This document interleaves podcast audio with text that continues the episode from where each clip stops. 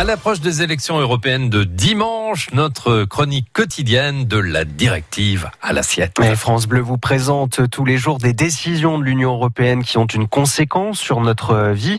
Aujourd'hui, Audrey Tison nous parle de ces trois lettres L, M, D qui ont véritablement changé la vie des étudiants.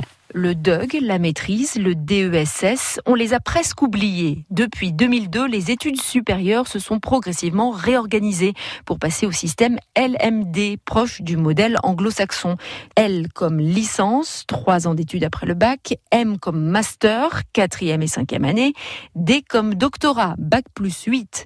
On peut désormais faire sa licence en France, son master en Suède, puis un doctorat en Slovaquie. Ce changement fait presque l'unanimité. Hervé Christoffol du syndicat de professeurs SNESUP FSU. Il y avait à la fois une volonté de plus grande harmonisation, euh, de plus grands échanges entre les différents pays, mais incidemment derrière de transformer euh, l'enseignement supérieur public en un enseignement supérieur qui pourrait être euh, un bien marchand. Autre bémol, d'après lui, les étudiants mobiles sont le plus souvent issus de classes sociales élevées.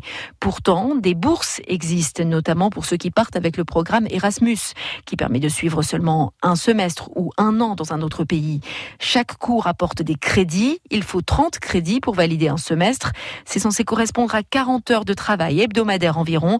Entre les cours, les devoirs et les révisions, c'est plutôt honnête. La chronique de la directive à l'assiette euh, présentée par Audrey Tison, vous la retrouvez également en vidéo sur notre page Facebook France Bleu Mayenne. Mais oui, il est 7h21 minutes.